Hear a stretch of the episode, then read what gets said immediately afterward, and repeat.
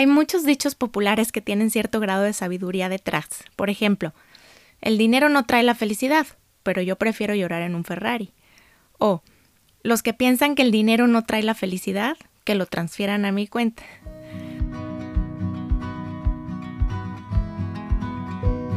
Hola, soy Nicole Fuentes. Bienvenidos al podcast Bienestar Conciencia. ¿Qué responderías a esta pregunta? ¿Puede el dinero comprar la felicidad? ¿Tú qué piensas? Cuando hablo de la relación entre dinero y felicidad, me gusta mucho arrancar con esta pregunta. Porque sin importar el tipo de audiencia que tenga frente a mí, las respuestas comúnmente se acomodan en cuatro grupos. En el primero están los pocos casos que rápidamente levantan la mano y dicen no. En el segundo caen unos cuantos envalentonados que responden sí. En el tercer grupo entran los que responden a veces o depende. Y en el último, que invariablemente es el más grande, quedan los que permanecen callados con cara de conflicto interior. Hay muchos dichos populares que tienen cierto grado de sabiduría detrás. Por ejemplo, el dinero no trae la felicidad, pero yo prefiero llorar en un Ferrari. O, los que piensan que el dinero no trae la felicidad, que lo transfieran a mi cuenta. Todos estos sugieren que, aunque el dinero no es todo para ser feliz, en algo ayuda. A mí me encanta la respuesta que da una de mis maestras más queridas, Margarita Tarragona, y que espero pronto tener como invitada de este podcast. Ella dice que el dinero no puede comprar la felicidad, pero da el enganche. ¿Qué nos dice la ciencia con respecto a la relación entre dinero y felicidad a nivel individual? Bueno, Estudios de cientos de investigaciones, por mencionarte solo algunos, los conducidos por Richard Easterling en la Universidad de California del Sur, Ronald Inglehart de la Universidad de Michigan, el doctor Mariano Rojas en México, muestran que existe una relación positiva entre dinero y felicidad. En otras palabras, las personas con un nivel de ingreso mayor efectivamente tienden a tener niveles de felicidad más altos, pero esta relación es muy débil en un estudio que hicimos por allá del 2003 en el Centro de Estudios sobre Bienestar de la UDEM, en la zona metropolitana de Monterrey, encontramos, por ejemplo, que el grupo de personas en la categoría de ingreso más alta gana 50 veces más dinero en un mes que el grupo de personas con el nivel de ingreso más bajo, y sin embargo, la diferencia en su nivel promedio de felicidad es de solo un punto más alto en una escala del 1 al 10. ¿Qué te parece este resultado? A mí me parece sorprendente. Sabemos también que el dinero es muy importante para el bienestar individual cuando es tan escaso que no alcanza para satisfacer las necesidades básicas, como alimentación, vivienda, salud, estudio. Pero una vez que lo elemental está resuelto, el impacto del dinero adicional en la felicidad es cada vez menor. Entonces esto da pie a una pregunta diferente. ¿Por qué más dinero no siempre se traduce en más felicidad. Varios factores son sospechosos y podemos caer víctima de alguno de ellos o de todos. Te voy a contar de cinco, a ver con cuál te identificas tú, y se vale decir que con todos. El primero de estos sospechosos son las comparaciones sociales. Vivimos en contextos sociales y de manera constante nos comparamos con los demás nuestros deseos, aspiraciones y necesidades están altamente influenciados por lo que tienen los integrantes de nuestro círculo social cercano, como familiares, amigos, compañeros de trabajo, vecinos. Cuando la mayoría de nuestros conocidos maneja un auto pequeño, sencillo, pues estamos satisfechos con el nuestro. Pero si alguien cambia el suyo por una camioneta, entonces empezamos a sentir que tenemos que hacer lo mismo si los papás de los compañeros del colegio ofrecen fiestas de primera comunión cada vez más sofisticadas para sus hijos, entonces sentimos la necesidad de organizar fiestas iguales o mejores para los nuestros, aunque tengamos que endeudarnos en el proceso.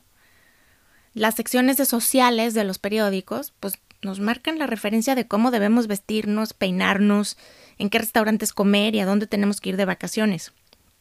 En el trabajo, comparamos nuestro ingreso con el de nuestros colegas y en esta comparación, más que la cantidad absoluta de dinero, lo que importa es ganar un poco más en términos relativos. ¿no? Como dice un dicho popular, Un hombre rico es aquel que gana 100 dólares más que su cuñado.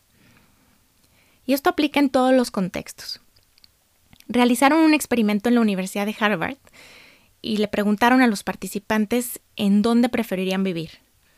Un mundo en donde ganaran 50 mil dólares al año y todos los demás habitantes 25 mil dólares, o en un mundo donde ganaran 100 mil dólares al año y el resto 200 mil dólares al año. Por increíble que parezca, la mayoría eligió el primer mundo, donde ganarían menos en términos absolutos, pero más que los demás. El problema con las comparaciones sociales es que son tóxicas, son malas para nuestro bienestar emocional por una razón sencilla. Es imposible ganar en este juego. La realidad es que no importa qué tan exitosos o ricos seamos, invariablemente nos vamos a topar con alguien que lo sea aún más. Practicar la gratitud es una estrategia que puede funcionar y que puede protegernos contra las comparaciones sociales, porque cuando logramos apreciar lo que tenemos, pues lo que tienen los demás pierde relevancia. El segundo sospechoso se llama la trampa del estatus.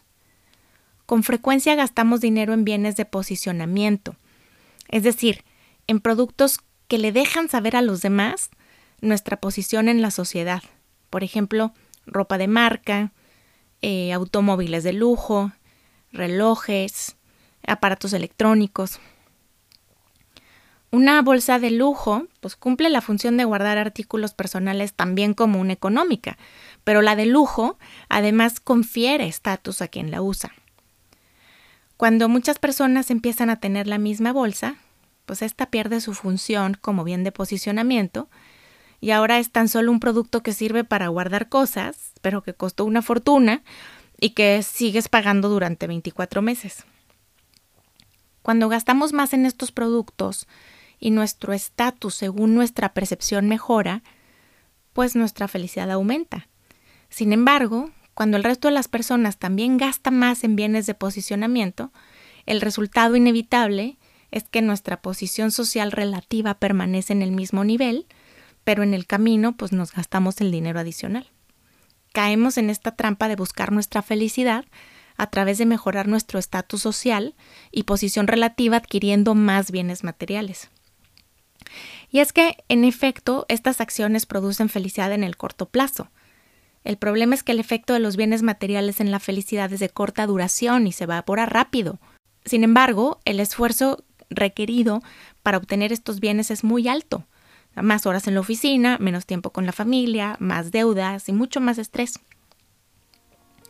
Para evitar caer en la trampa del estatus a veces, pues lo único que se requiere es un poquito de valentía para decidir no jugar valentía para usar lo que a ti te gusta, para atreverte a ser auténtico y vivir la vida como a ti te hace sentido. Para evitar caer en esta trampa también funciona recordar todas las veces que en el pasado hiciste un gran esfuerzo para comprar algo lujoso versus cuánto tiempo en verdad lo disfrutaste y reflexionar si esa compra elevó tu felicidad tanto como esperabas. El tercer sospechoso se llama habituación. Y este fenómeno de habituación también explica por qué más dinero no siempre se traduce en más felicidad. Gastamos dinero en artículos a los que nos acostumbramos rápido. A la ropa, zapatos nuevos, incluso al carro, a tu nuevo iPhone.